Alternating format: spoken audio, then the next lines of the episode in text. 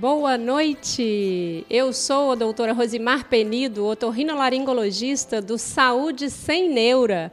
Estamos aqui mais uma vez hoje para tratar de um assunto muito interessante. Você sabia que todos os bebês têm direito à triagem neonatal e que essa triagem neonatal inclui cinco categorias de exames extremamente importantes para detectar e tratar precocemente doenças muito frequentes que podem acontecer nas crianças. Isso é muito, muito importante, por quê? Porque nós vamos conseguir prevenir e identificar precocemente os problemas que as nossas crianças tenham. Hoje nós vamos conversar sobre esses cinco testes principais com uma convidada mais do que especial, doutora Fabrícia Sarmento, ela que é pediatra, professora da Universidade Federal do Maranhão e mestranda dessa mesma universidade, minha colega. Seja muito bem-vinda, doutora Fabrícia, que também é mãe da Alana e da Elisa, ou seja, ela tem muito conteúdo teórico e prático para dividir conosco aqui, viu, gente? E hoje nós vamos falar sobre a importância dos exames na saúde do bebê. Nós sabemos, né, doutora Patrícia, doutora, doutora Fabrícia, que nós temos é, cinco categorias importantíssimas, que é o teste do pezinho, que é o mais conhecido e que nós já temos ele de longa data aí na nossa, no nosso Sistema Único de Saúde, mas outros testes foram incluídos no nosso Sistema Único de Saúde e hoje esses testes obrigatoriamente devem ser feitos nas maternidades. Isso, não é uma realidade muitas vezes, mas nós sabemos que devemos trabalhar e buscar para que isso seja uma realidade. Além do teste do pezinho, então, nós temos hoje a realização do teste da orelhinha, teste da linguinha, teste do olhinho e teste do coraçãozinho. E, recentemente, temos uma outra importante é, descoberta aí, que a doutora é, Fabrícia trará para nós hoje, mas só para quem ficar até o final da live, né? Será a informação preciosa da novidade que nós estamos trazendo.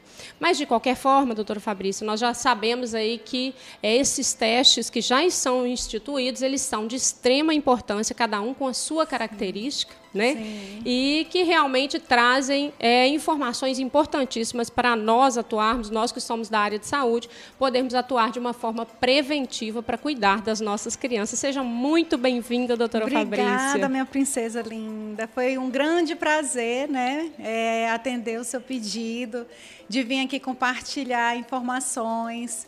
É, quem me conhece já como pediatra na cidade sabe o quanto que eu amo levar informações para essas mamães, para essas famílias e quanto que informação faz diferença, né, na saúde aí de todas as nossas crianças. Então eu agradeço o convite, tá, de vocês aqui, é um grande prazer.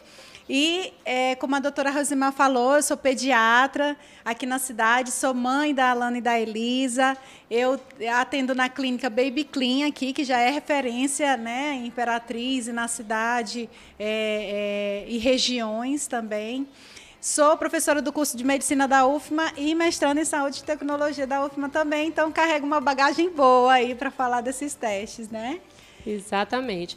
Então, te, existem muitas dúvidas, doutora Fabrícia, apesar de ser né, o teste da. Vamos começar falando pelo teste mais antigo, né, que é o mais estabelecido, que é o teste do pezinho, certo. que é de extrema importância, mas a, apesar dele ser um teste já instituído há muito tempo, é, existem ainda muitas dúvidas. Sim. Então, eu gostaria de falar um pouquinho sobre o teste do pezinho, traga um pouco da sua experiência aí para as mamães que estão nos assistindo, para as gestantes, né, certo. que estão aí nesse preparo preparativo, principalmente as de primeira viagem, que muitas vezes ficam muito preocupadas Perdidas, né? e ansiosas. Como que vai ser essa história? E quando fala que a ouvir falar que o teste do pezinho tem que tirar uma gotinha de sangue. Oh, meu Deus, dá uma dor no coração, né? E aí não sabe então, como é que vai referir, né? Como exatamente. é que vai fazer. Então, é assim, o teste do pezinho, né, que é um teste antigo já e é ofertado pelo SUS, né, pelo Sistema Único de Saúde. Então, muitas vezes, quando a gente fala é, em teste do pezinho, as mamães já saem direcionadas da maternidade, tanto para os postos de saúde, né, para coleta, como também é, para os laboratórios, que aqui em Imperatriz, quase todos já têm o teste do pezinho para ser coletado. E aí, o que, que a gente tem que fazer? Tem que saber, primeiramente, o que é esse teste? Esse teste é um teste que detecta diversas doenças, tá? E por que, que ele é tão importante? Porque ele tem ser, essas doenças, elas têm que ser detectadas o mais precoce possível. Porque detectando precocemente, essas crianças serão tratadas a tempo, né? E dentre essas doenças que a gente detecta, são doenças muito é, é, relevantes, né? Que no Sistema Único de Saúde são, são seis, mas que na rede particular pode englobar até 30 doenças, tá bom? Então, dentre as doenças estão a fenilcetonúria, né? que é um erro inato do metabolismo, que sendo detectado precocemente, existe o tratamento para essa criança, essa criança não vai desenvolver é, certos tipos de alterações, como até doença mental, tá? É, alguns tipos de hemoglobinopatias, né? Anemia falciforme, que é frequente no nosso país, também é detectado e pode ser tratado mais precoce. Hipotiroidismo congênito, tá? Que quando não tratado também leva a uma doença é, é, importante, é, fibrose cística e por aí vai. Então, existem diversas doenças que, se diagnosticado o mais precoce possível, esse tratamento será realizado com sucesso. Então, por isso, da importância desse teste, tá bom? Certo. Você vê, assim, é, uma indicação, doutora Fabrícia, da gente é, optar pelo teste na rede particular ou você acha que o da rede pública ele dá uma boa cobertura e a gente pode ficar, de uma certa forma, tranquilo com da rede pública? Tá, agora. Porque é uma pergunta que surge, né? As mães às vezes ficam em dúvida. Eu sei. Eu, como mãe de três também, uhum. é, em alguns momentos a gente acaba tendo essas dúvidas, né? Certo. Então, assim. A rede pública ela oferece seis né, testes, né, seis doenças são detectadas e o tempo né, de liberação desse resultado ele pode demorar aí pelo menos é, 90 dias para sair. Uhum. Na rede particular, se você optar por um teste mais amplo, ele pode englobar até 30 doenças, né, ou mais, dependendo da, da, da região que você esteja, né? E ele pode ser, esse resultado pode sair em até 15 dias. Uhum. Então, assim, bem precoce mesmo, né? Sim. né? Uhum. E aí, o mais importante que as mamães têm que saber, né, é que independente se você for coletar na rede pública ou na rede particular, deve ser coletado o mais precoce possível. Por quê? Na rede particular, na rede pública, né, algumas mães falam: ah, "Não vou fazer o teste porque demora demais para chegar", tal. Porque realmente são muitas crianças que passam por esse teste. Mas o que, que vocês têm que entender? Que quando dá alterado, é solicitado imediatamente que essa criança faça um reteste. Uhum. Entendeu? Então, se a família não tem condição de arcar com esse custo, não fique preocupado. Você vá para a rede pública, faça o teste, porque se der alterado, você vai ser, essa criança vai ser recrutada para coletar novamente o teste. Ótimo. Então, assim, o mais importante que todo mundo tem que saber é não deixar de fazer o teste. Certo.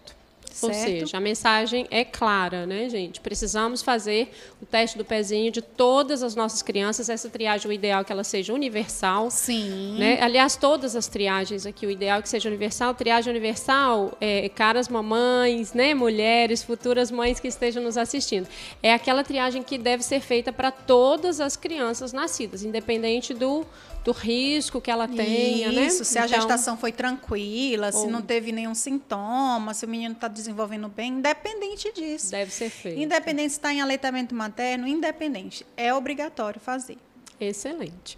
É, tem alguma outra coisa em, em, relação ao teste do pezinho, doutora, que você acha importante trazer tá. para gente? Eu recebi algumas dúvidas que eu abri uma caixinha no uhum. meu Instagram né? Quem, quem, quiser acompanhar o meu Instagram é DRA Fabrícia Sarmento, né? Doutora Fabrícia Sarmento. E lá eu recebi várias é, é, dúvidas dessas mamães e elas, algumas me perguntaram, por exemplo, doutora, tem um dia ideal para coletar os exames? Até onde eu posso coletar? Até que data? Então, a gente fala o seguinte: o ideal é que não seja antes das 72 horas, né, das primeiras 72 horas, seja a partir né, desse terceiro dia até o sétimo dia. São é, é, esse período é o considerado ideal. Por que não antes? Porque essa criança precisa receber a oferta de leite, né, durante os três primeiros dias, para que doenças com algum erro do metabolismo, né, alguma alteração metabólica, possam aparecer e aí ser detectado. Então, entre o terceiro e o sétimo dia. Tá, doutora, meu filho tem mais de sétimo dia, eu ainda posso coletar? Pode, uhum. né? E o ideal é que essa coleta seja feita antes dos 30 dias de vida, uhum. tá bom? Tem algumas mamães que chegaram a questionar: ah, meu filho está com 33 dias, posso coletar? Hum, Teoricamente, é sim. Teoricamente, sim, tá? Por que, que eles, então, colocam essa data de 30 dias? Porque hum. tem que ser detectado o mais precoce possível. Exatamente, para intervenção, né? Para intervenção, porque tem algumas doenças que são consideradas graves, então tem que ser detectado o mais rápido possível. Ótimo. Outra pergunta também que fizeram, é, é, Rosimar, foi a respeito é, de qual diferença né, entre a coleta no pezinho e coleta de sangue mesmo no braço, porque teve, tem mães que já foram em laboratórios aqui em Imperatriz e a coleta foi feita no braço. Uhum. Se tem diferença. Não, gente, não tem diferença, tá? O que acontece é que aqui no Brasil é, optou-se pela coleta né, no pé, em uma região menos vascularizada e que teoricamente doeria menos, né? além da praticidade tudo. Só que a diferença é que a coleta no pé tem que ser colocada em papel filtro, né? Uhum. E a coleta do bracinho pode ser colocada nos tubinhos, mas não tem diferença.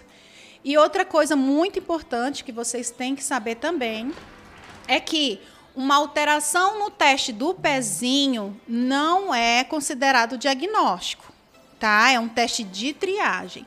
Então, se deu alterado, tem que repetir para confirmar se realmente a criança está com doença ou se aconteceu alguma coisa diferente. É, é, esses testes neonatais, né, de maneira geral, a maioria deles realmente é considerado teste de triagem. O que, que é? Explicando para você aí, mãezinha, o que, que é um teste de triagem? É aquele teste que a gente faz, um screening, que é uma, uma, uma avaliação global de todas as pessoas, de todas as crianças, e ele é um teste é, menos aprofundado, digamos Isso. assim, né?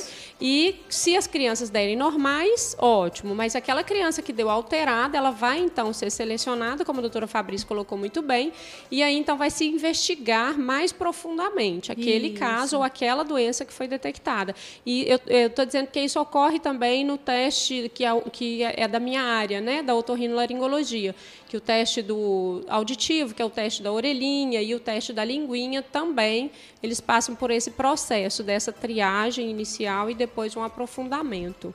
Tem uma, teve uma pergunta aqui, até que eu acho que foi respondida já, que era como é feita a coleta do teste do pezinho, né? É, que a doutora Fabrícia já colocou. No pezinho ou no bracinho também, dependendo do local. Normalmente na rede pública é no pezinho, né? Pela uhum. praticidade, por ser mais rápido, por conseguir coletar de mais crianças crianças em menos tempo.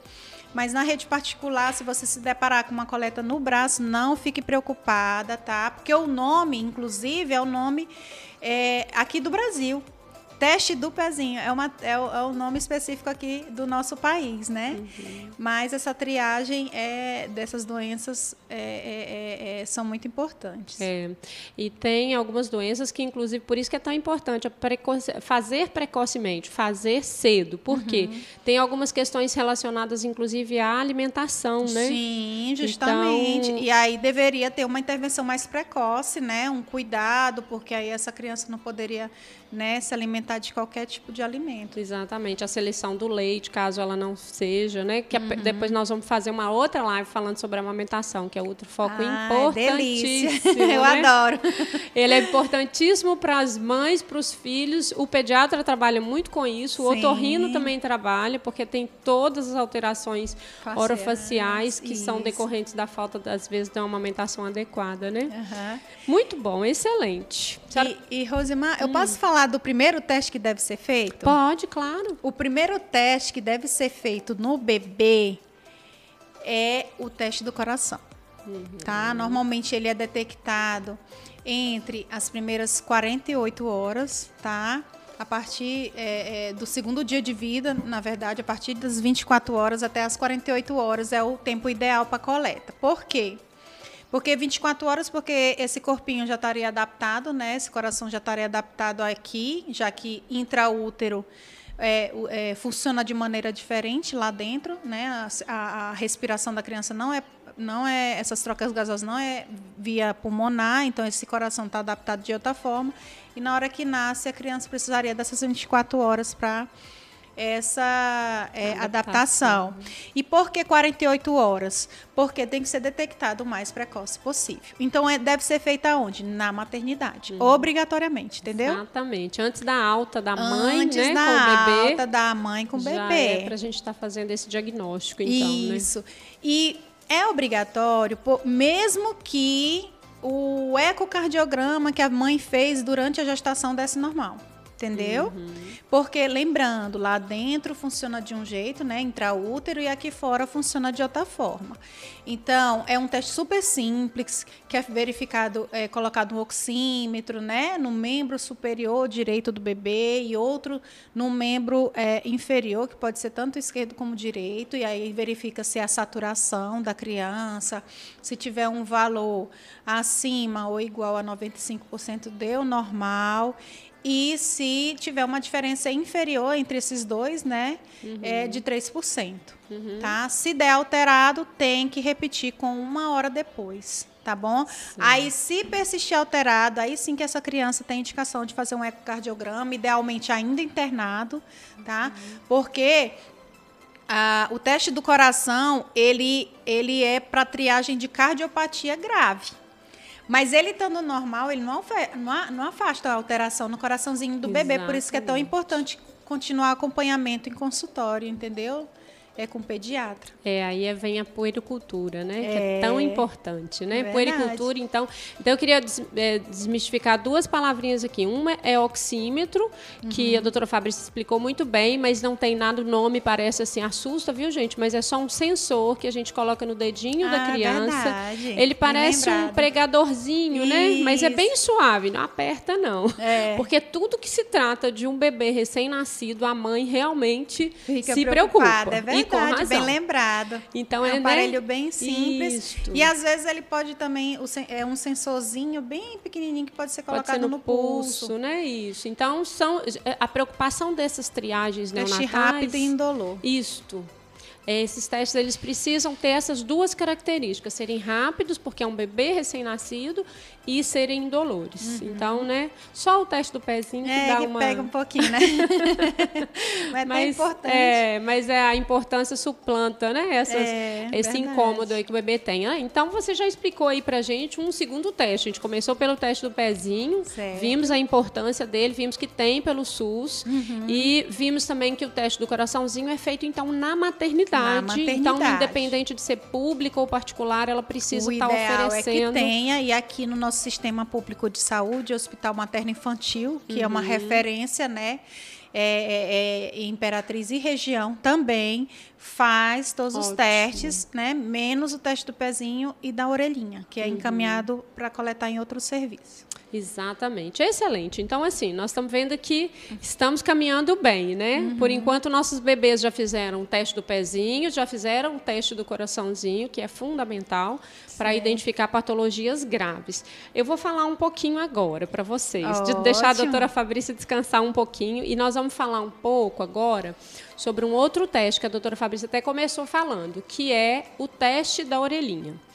O que, que é esse teste da orelhinha? Na verdade, o teste da orelhinha é uma detecção da audição dessa criança. É para a gente detectar se essa criança ouve bem, se ela ouve dos dois ouvidos e se ela é, consegue perceber, captar esse som, né, que os sons que são emitidos. Por quê?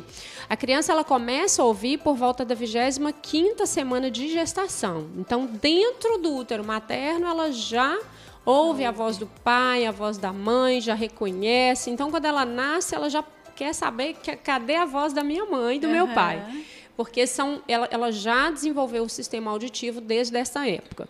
Então, é muito importante. Se a criança já está ouvindo desde o 25º, né, 25ª semana, quando ela nasce, então, ela já construiu uma memória auditiva e se essa criança, então, não ouve, é uma criança que tem deficiência auditiva, Aí então a gente precisa saber disso quanto antes. Por quê? Porque essa detecção precoce vai definir se essa criança vai ter um desenvolvimento normal, porque a criança, mesmo ela tendo deficiência auditiva, ela pode ter, sim, se bem estimulada, ela pode ter um desenvolvimento absolutamente normal, ou se ela vai é, tem audição né, suficiente. Como que é feito então esse teste da orelhinha? O teste da orelhinha, o ideal é que ele seja feito nos primeiros cinco dias de vida, mas pode ser feito até os 30 dias de vida. Aí, às vezes, as pessoas perguntam: ah, depois disso não pode ser mais feito? Pode, mas é a mesma situação. Se a gente, se ele tem uma deficiência auditiva, nós estamos perdendo um tempo de estimulação, né, uhum. desse ouvidinho. Então, por isso que é importante fazer de forma precoce. Como que é feito esse teste? Ele é colocado uma sonda.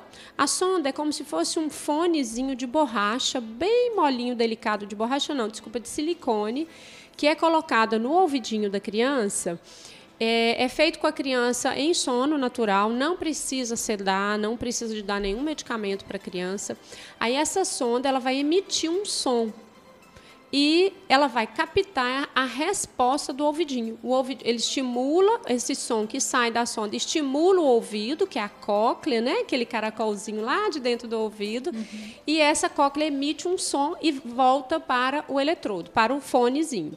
E aí a gente capta isso, se a criança passou ou não passou, certo? A resposta do teste da orelhinha é só passou ou não passou. Se ela passou, ótimo, porém precisamos fazer um acompanhamento, né? Como a doutora Fabrício colocou muito bem, dentro da área da otorrino também, nós precisamos lembrar que essa criança ela está em franco desenvolvimento do sistema nervoso central até os dois anos de idade. Então, é, muitas coisas podem ocorrer né, durante, durante, esse, processo crítico, Isso. né? Que é um processo, né, doutora Fabrício, que a gente vê que é crítico para o desenvolvimento da criança em todos os aspectos. Então, é um teste simples, ele dura de 5 a 10 minutos. Então, é um teste rápido. Na maioria das vezes, se o bebê está quietinho, colaborativo, às vezes menos que isso. Uhum. Então, e é um teste passa, não passa.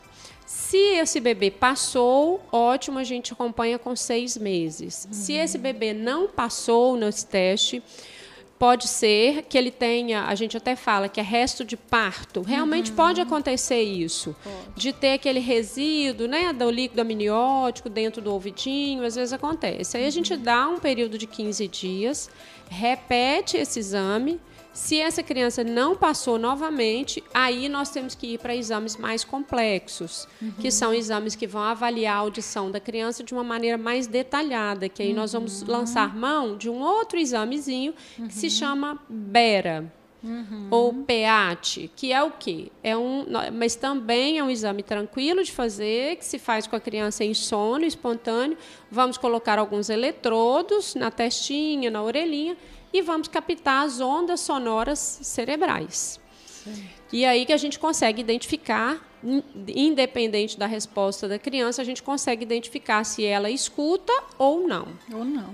Né? né? Então, uhum. a gente tem casos interessantes nesse aspecto aí que chega pessoas adultas, às vezes, lá na clínica Otorrinos, a gente atende pessoas assim, pessoas adultas que chegam. Doutora Rosimar, eu percebi que o meu ouvido, eu só, só atendo o telefone com um ouvido. Eu fui testar com o outro e não, não escuto não nada. Escuta. E aí, o que, que acontece? Muitas vezes é uma surdez congênita. Ele nasceu com uma deficiência auditiva em um dos percebeu, ouvidos. Né? Na nossa época, né, nós, nós somos jovens ainda, viu, gente? Eu e a doutora Fabrícia somos muito jovens, mas na nossa época não era obrigatório fazer o teste da orelhinha. É né? verdade. Né? Então, nós temos pessoas na nossa geração com essa condição de surdez uhum. unilateral. A pessoa desenvolve normalmente, porque uma ela tem um outro ouvido é. e fez uma adaptação, sente algumas dificuldades, uhum. mas se adapta. Mas e quando são os dois? Aí é complicado, né? E às vezes também, é, sabe quem vai perceber? A professora na escola. Exatamente. É, chega para mim crianças, ah, não fez o teste da... Não, não fiz, doutora, porque eu achei que ela escutava bem, então não precisava não. Então, é isso que eu falo no consultório, é... Gente, não tentem simular para ver se a criança escuta bem em casa, porque o nosso cérebro, quem escuta é o nosso cérebro, né? Nosso cérebro é adaptativo. Então, às vezes, você não percebe o grau da surdez. Então, é fazendo esses testes, né? E outra coisa, tem que repetir, como a doutora Rosimar falou, é muito importante repetir esses testes ao nascimento, aos três meses. É, e, e, em outras situações, se o, se o pediatra achar conveniente, né? Eu sempre peço para repetir, né? Uhum mais frequentemente. E aquela criança que tem infecção de ouvido de repetição, uma otite média, que também pode comprometer, entendeu? Inclusive, é, tem que ficar atento também quando essa criança for fazer o teste do, da orelhinha, para não estar gripadinha, porque também Exato. pode alterar. Outra coisa que altera o teste também é aquelas crianças que têm fenda palatina, pode sair alterado. Então, tipo assim, e mesmo que dê alterado, né, o ideal, lembrando, é um teste de triagem, então irá ser repetido para ver se realmente não houve ali uma falha de captação por algum problema é, é, é no ouvidinho da criança, enfim mas muito é, legal. E nós sabemos que a, a, triagem auditiva é muito importante, porque olha só, até anotei os dados aqui para a gente ver. A incidência da perda auditiva é, 50, porque a gente pensa assim, a perda auditiva ela está muito associada também àquelas crianças que tiveram problemas de internação em UTI, né, uhum. com complicações e que foram passaram por intubação. Realmente, essas crianças elas têm uma chance maior, maior. de desenvolver o problema auditivo. Mas a gente vê que 50% dos bebês que têm problema auditivo, eles não têm nenhum fator de risco, sabia, uhum, Fabrício? Então, sabia. isso aí o que, que acontece? A, acende o alerta da gente. Com né? certeza. Acende o alerta que realmente todas as crianças precisam ser identificadas. A cada quatro crianças, a cada 100 crianças que passam pela UTI, quatro vão desenvolver perda auditiva, vão ter muito como alto, sequela né? Muito alta, a incidência é muito alta. E na população geral, é a cada mil crianças nascidas, seis têm perda auditiva. Então, inclusive, a, a, prevalência da perda auditiva é maior até do que a das doenças que são detectadas pelo teste do pezinho, que é 1 para 30 mil, em torno disso. Isso mesmo, foi muito bom você ter lembrado disso, porque a maioria das mães querem fazer só o teste do pezinho. Exatamente. Acha que só é importante o teste do pezinho, entendeu? Porque ele é mais amplamente divulgado. Uhum. Mas a gente no Brasil, né, nós aqui no Brasil, nós somos né, um maior índice de surdez congênita, né, em comparação Exatamente. às outras doenças. Uhum. Então é muito importante fazer, né? Não tem por que não fazer, não tem por que não levar o seu filho, se a rede pública oferta, se a rede particular oferta. Lá na doutora Rosimar até faz, né, doutora? É, a gente fa... eu trabalho, na verdade, doutora Fabrícia, com todas as vertentes do, da parte auditiva, porque eu sou uma apaixonada por audiologia. audiologia é onde eu fiz meu doutorado, uhum. foi onde eu estudei mais, então eu amo audiologia, amo a parte auditiva, eu acho um, um é um, um dos sentidos para mim que uhum. fazem mais sentido. Ah, que legal. então, eu trabalho tanto na rede pública quanto na rede particular. Lá na Otorrinos, a gente faz os exames, faz a nível particular, faz a nível de convênios. Né? Uhum. Nós fazemos, temos muitas crianças que são acompanhadas por nós. Já fizemos alguns diagnósticos de perda auditiva.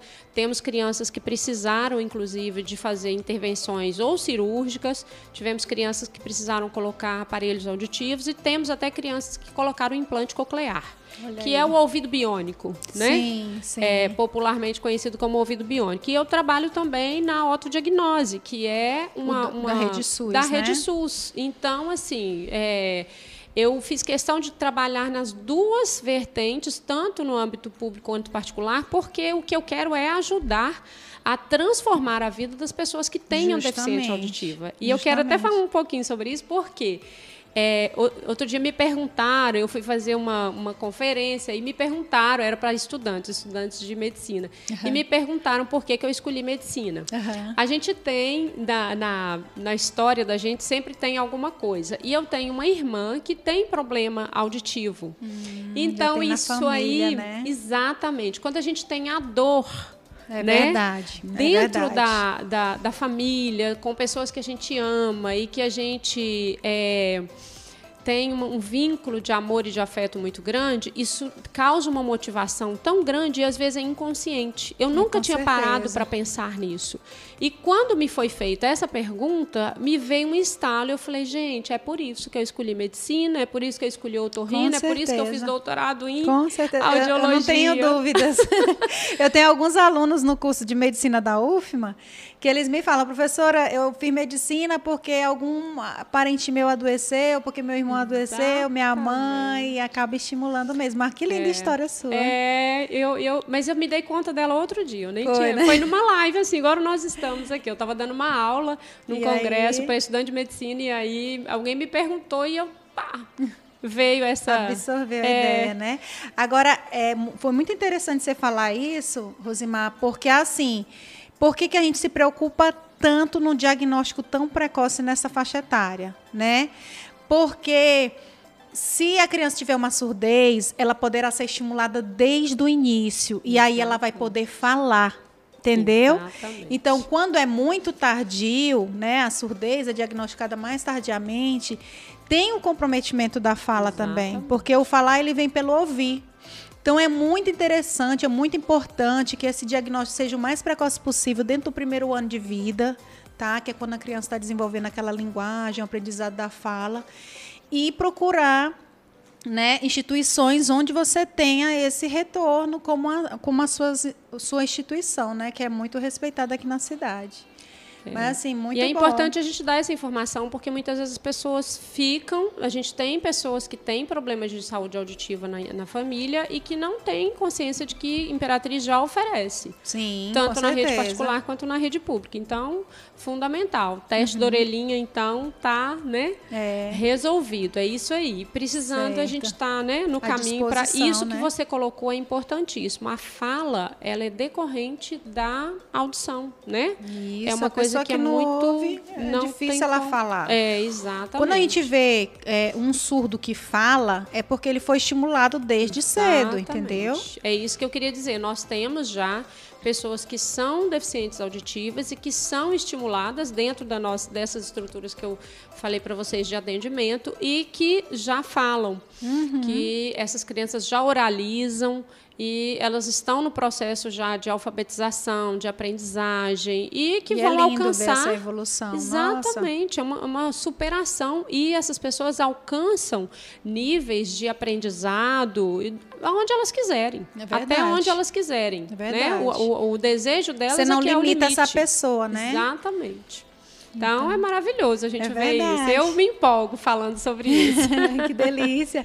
Então se empolgue mais e fale um pouquinho do teste da linguinha. Ah, pois é. Então vamos logo Já que a gente está né? falando de fala isso. também. Isso. Então é um vamos falar isso. O teste da linguinha, porque o teste da orelhinha, ele já está instituído desde 2004 pelo SUS, né? Já foi regulamentado. E o teste da linguinha foi regulamentado recentemente, mas já é obrigatório, as, as maternidades de Imperatriz, inclusive, já fazem, já. né? E o que, que é o teste da linguinha? O teste da linguinha é uma avaliação que nós vamos então fazer. O, o, médico ou o fonoaudiólogo vai fazer essa avaliação do freio lingual. O que, uhum. que é o uhum. freio lingual? É uma membranazinha, uma pelezinha bem fininha que liga a língua até o assoalho da boca. Uhum. E se esse freio, essa pelezinha é muito curta, ela vai prejudicar a criança em a criança o, a, o adulto, o, o, adolescente, o adulto, em todas as fases da vida. Uhum. É, nós temos lá na Otorrinos, a gente atende adultos com problemas de linguagem, problemas de fala, uhum. porque tem esse freio lingual que nós estamos falando, que é, que é avaliado no teste da linguinha, porque não foi feito, não foi avaliado, não foi diagnosticado e não foi resolvido. Uhum. O teste da linguinha, então, é um teste rápido, indolor, onde nós vamos elevar a língua do bebê e observar esse freio, essa ligação entre a língua e o assoalho da boca uhum. e vamos classificá-lo. Uhum. Né? Nós temos três, três faces, uhum. três é, classificações para esse freno. Ele pode ser mais curto, moderado, longo, e aí a gente vai identificar se esse teste, se esse teste é, se, a, se, o bebê passou ou não passou. Uhum. Nós precisamos observar o bebê amamentando, porque esse freio lingual, quando ele é muito, ele vem muito na, na parte anterior da língua, ele prende a linguinha. Esse freio ele tem que ir até o terço um terço médio, mais ou menos, da língua. Se ela for muito lá na pontinha da língua, ela prende a língua e o bebê não consegue fazer a sucção na hora da amamentação. Então, é aquele bebê que mama 15 minutinhos para porque está cansado, porque ele tem que fazer um esforço muito grande para mamar. Aí ele, daí a 15 minutos ele está com fome de novo. Então é aquela mãe que acha que o, o leite dela está fraco, que o bebê não está mamando porque está ficando insatisfeito. E muitas vezes é simplesmente um freio lingual que está mais curto.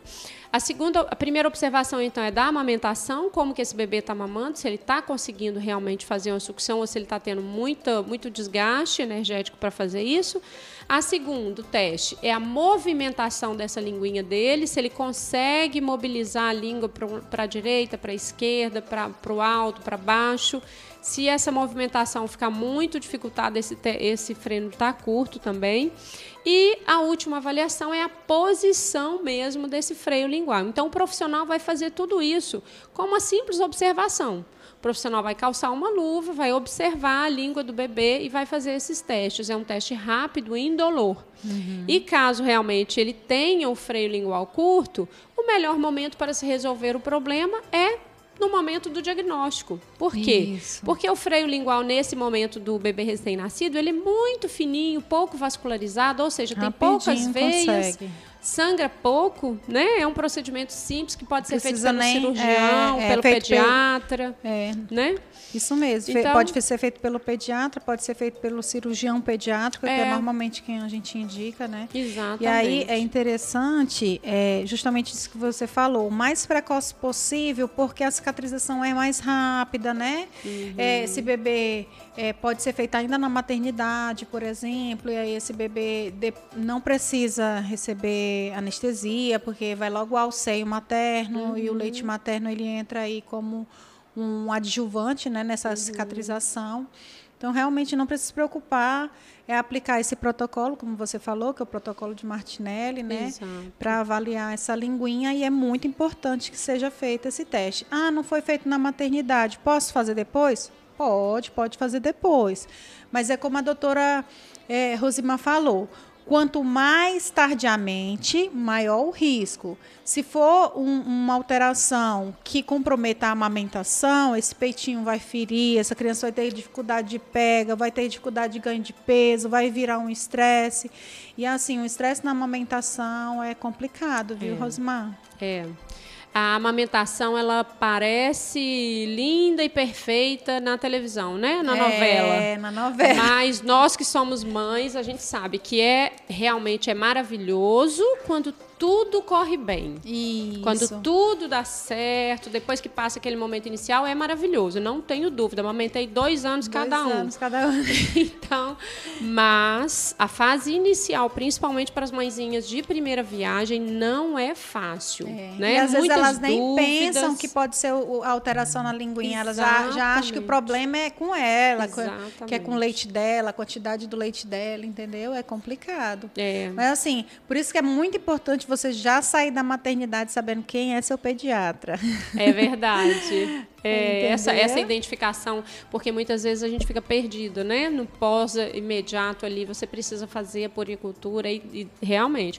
Eu acho até que o pediatra tem que ser escolhido no pré-natal. Com certeza. Inclusive, eu sempre falo isso que, que toda mãe tem que conhecer o seu pediatra é antes do bebê nascer, é. porque já recebe todas as informações aí da gestante, entendeu? E eu indico, tá? Consulta pré-natal com o pediatra a partir do terceiro trimestre de gestação, né? Entrou no terceiro trimestre, você já pode marcar, já pode conversar. O pediatra vai te dar dicas do que comprar, do que não comprar, vai olhar como é que está essa, esse, esse seio materno, já vai Preparar, direcionando, é, como vai ser essa Exatamente. amamentação, quem vai ser sua rede de apoio. É, É muito exatamente, importante. fundamental. Aí já, já inclui na sua listinha, doutora Fabrícia, é, com- é, falar com o papai para conversar com o bebê na barriga. Isso, Falar com a para já reconhecer. Ai, eles estão tão participativos, os pais de hoje. Maravilhoso, né? Nossa. Realmente. É, ele- Eu é, tenho percebido isso mesmo. A gente vai examinar o bebê, o papai fala, o neném já na mesma hora já É, olha, já, já É. É muito reconhece. bacana a gente perceber isso. Nas nossas lives aqui, nós temos comentado isso. Que o bebê ele começa a reconhecer primeiro a voz paterna. É, que é mais porque grave, é mais né? grave, né? Então, é um privilégio para os papais Com isso, né? certeza. Aí eu recebi vários directs depois falando: ai, que legal, eu não sabia, vou conversar mais com a barriga. Isso. E quando eles nascem, que eu falo, faço muita sala de parto também, quando eles nascem, que o papai vem acompanhar para o exame É. físico, às vezes o bebê chora, né? Porque a gente está ali fazendo algum procedimento, é, botando para pesar, enfim. E aí o papai falou, meu amor, tô aqui. E eles Já se param, acalmam. é incrível, é, gostoso demais. É muito bacana mesmo, realmente. Então, essa questão do freno lingual, eu queria só contar duas experiências para vocês, para mostrar a importância do teste da linguinha. Um que é a, a questão da, do diagnóstico precoce, porque a dificuldade na amamentação é uma coisa que a doutora Fabrícia colocou bem, que vai ser o que ocorre nesse primeiro momento quando tem esse freno lingual curto. É, eu já recebi, já tive paciente que veio na adolescência porque não conseguia beijar. Nossa. Olha Essa só é que mim. interessante. Essa é nova, ó. Então, ele não conseguia saber. beijar e estava ficando constrangido. E na roda de amiguinhos dele, todo mundo já não era BV, né? Aham. BV é o Boca Virgem. e ele era BV, porque ele treinava e não conseguia. Então, aí fomos examinar, ele tinha um freio mais que curto. Um freio lingual curto, curto, muito curto, que não dava mobilidade para a língua dele. E aí pode fazer procedimento dessa Exatamente, né? fazemos tranquilamente, né? Claro Bom que saber, porque é eu melhor- atendo até, até a adolescência, viu? Até Exatamente. os 18 anos eu estou atendendo lá na clínica. Se eu receber uma dessa, eu vou encaminhar para ti. Olha lá, vai, Pronto. vai lá na Rosimar resolver o seu problema. Pronto, porque realmente né, é um problema. E na- já no adulto, a gente vai perceber os distúrbios de fala. Então, nós Sei. temos. Arti eu estava vendo um, um ator, Uhum. excelente ator, que caminhou durante muito tempo na, na, na profissão dele com uma dificuldade. Ele sentia uma, um- que tinha que fazer um esforço maior para determinadas palavras que ele tinha que falar. E ele não sabia que, o que, que era, sempre né, chegava a ficar cansado mesmo para poder falar determinados textos, que Aham. era da profissão dele. Sei. E depois que ele foi diagnosticado com freio lingual curto, porque dá realmente uma dificuldade da mobilidade da língua e ele não consegue é, falar alguns fonemas, né? Efetuar. Uhum. E nunca é tarde, né, para procurar Nunca auxílio, é tarde, né? sempre. Ele fez a, a, a frenolectomia, a cirurgia, e melhorou E às vezes precisa acompanhar com fono, né? Sim, a fonoaudióloga é fundamental em todo esse processo, né? Porque a gente faz a cirurgia, o, proce- o pro- procedimento cirúrgico e a seguir ele faz a, a- ele faz toda a reabilitação com a fonoaudióloga. Lá na clínica Otorrinos nós temos excelentes profissionais. Certo. Não puderam estar conosco aqui hoje por motivos pessoais, mas numa próxima nós marcaremos. Certo. Agora nós vamos dar um intervalozinho para o nosso comercial. Certo. A maior rede de produtos naturais do Brasil chegou em Imperatriz e está no Imperial Shopping.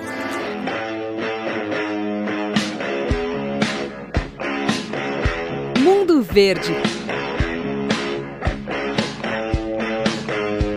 Produtos para você mais saudável todos os dias. É por você que a gente faz o mundo.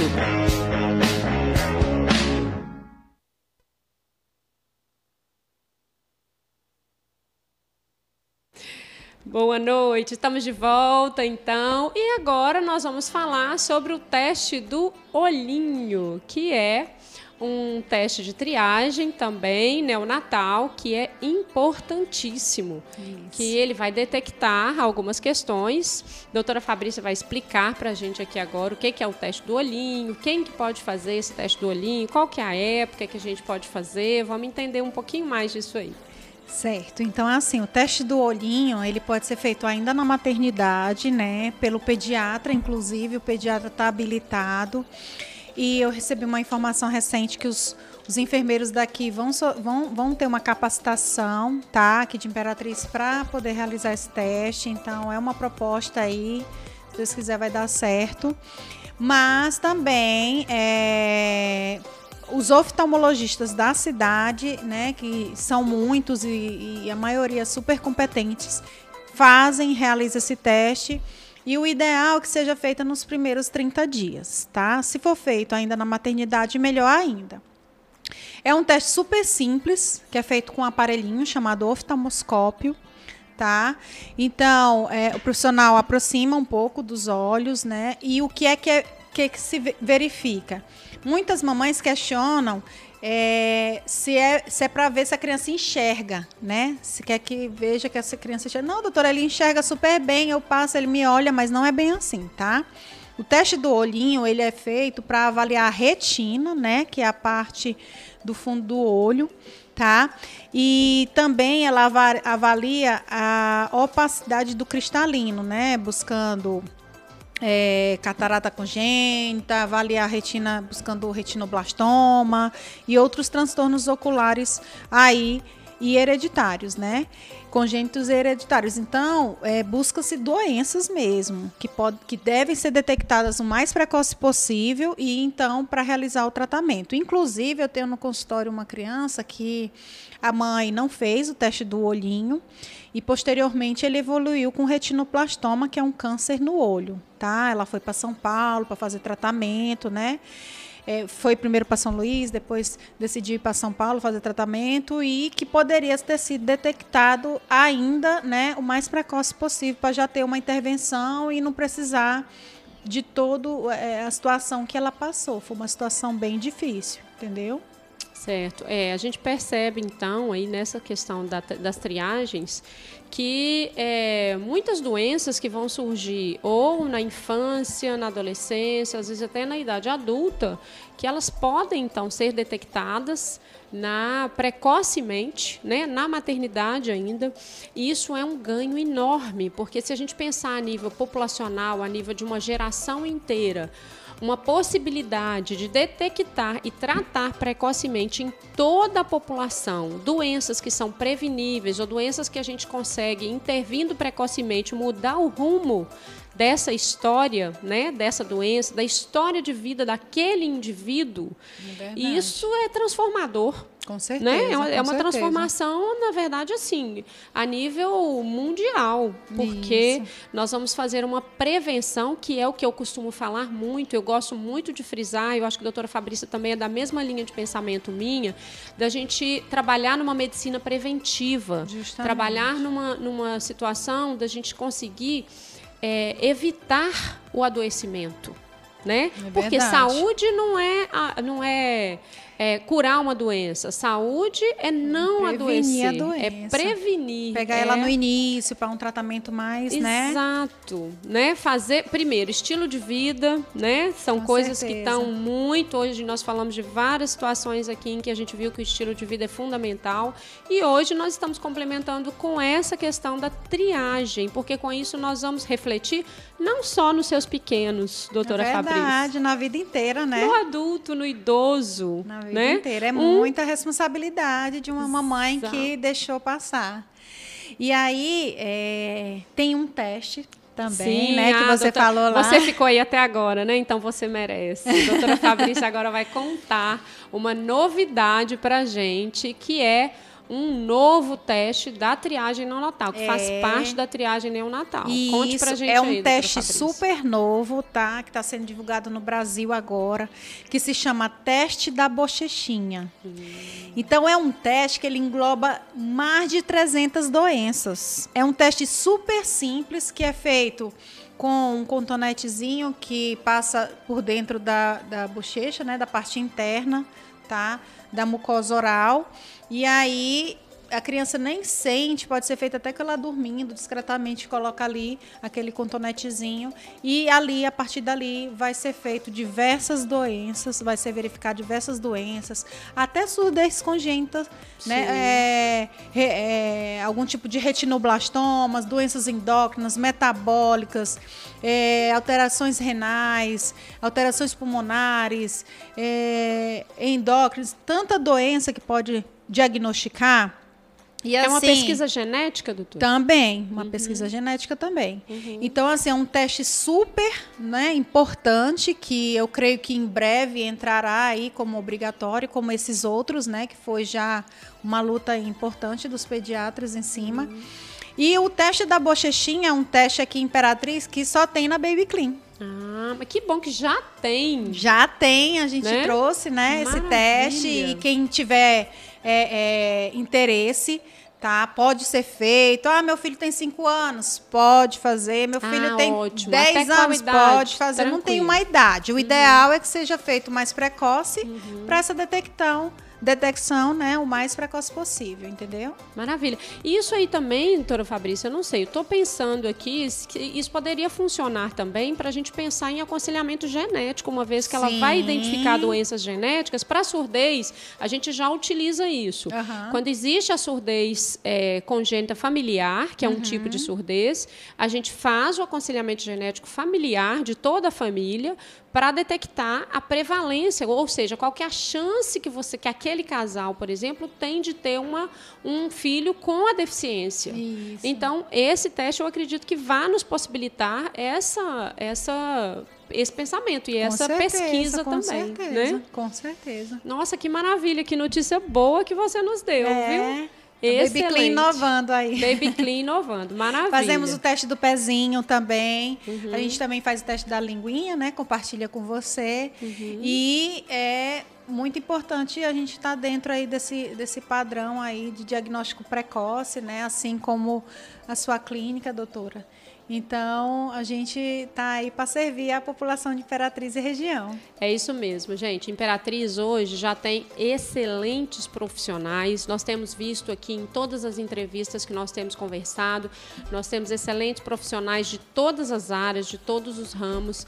Vemos também que o Sistema Único de Saúde ele tem trabalhado para se melhorar, para acompanhar essas novidades, para acompanhar todas essas situações. Então, você que está nos assistindo, busque esses atendimentos, porque ele existe, ele está disponível, seja na rede pública, seja na rede particular, mas busque, porque isso é um fator transformador Justamente. para a vida de todos nós e a nossa cidade, em termos de saúde, em termos de, de tecnologia, não fica para trás para ninguém. Não, Realmente, tá Imperatriz. Bem. Exatamente. Nós temos faculdades de medicina, muitos profissionais envolvidos na docência. Isso é uma, uma, uma questão muito positiva, porque todos nós, você é professor, professora, eu também sou, e isso nos faz renovar a cada dia o nosso conhecimento. Tá sempre é atualizada, é isso Sempre mesmo. atualizado, sempre trazendo informações novas. E o Saúde Sem Neura é parceira dessa, desse pensamento. Nós estamos aqui para trazer informação de qualidade para você, trazer inovações, trazer pensamentos e discussões novas para transformar a nossa saúde cada vez mais em Imperatriz ser uma, uma, uma região cada vez mais próspera em termos de saúde também. Então, doutora Fabrício, nós estamos terminando aí, estamos no, no finalmente, infelizmente, da nossa live, né? Da nossa Ai, entrevista aqui. E eu gostaria de deixar o, a palavra para você, para você deixar a sua mensagem final, que, que mensagem que você quer deixar aí para essa geração de pequenos, grandes seres que você cuida. E esteja à vontade, a palavra é sua. Certo. Então, assim, o que eu gostaria de deixar de mensagem é que papai e mamãe, né, vocês vovós também que sempre estão acompanhando aí seus netinhos. Vocês são responsáveis pela criação de pessoas.